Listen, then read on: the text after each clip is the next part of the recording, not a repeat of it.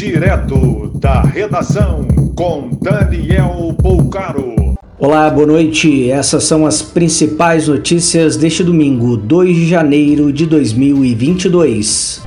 A prova de vida do INSS volta a ser exigida neste ano. São mais de 3,3 milhões de segurados que precisam fazer o procedimento entre janeiro e abril. Suspensa em junho do ano passado por conta da pandemia, a prova de vida voltou a acontecer a partir de outubro. A Polícia Federal foi acionada após dois casais saírem de cruzeiro atracado no Rio de Janeiro antes do permitido. Embarcação tem 28 integrantes com testagem positiva para Covid e 60 passageiros estão cumprindo quarentena. No início da noite, nova viagem foi cancelada, já com duas mil pessoas na fila para embarcar. A Anvisa está investigando agências que operam cruzeiros por possíveis falhas em protocolos sanitários.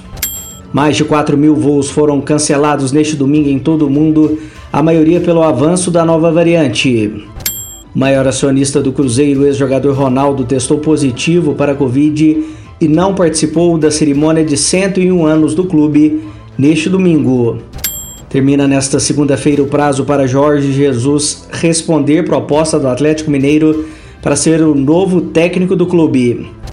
Após forte chuva, o muro do cemitério de Três Corações, no sul de Minas, caiu neste domingo. Os túmulos estão preservados e ninguém se feriu. Mais informações no site da redação.com.br. Você ouviu direto da redação com Daniel Poucaro.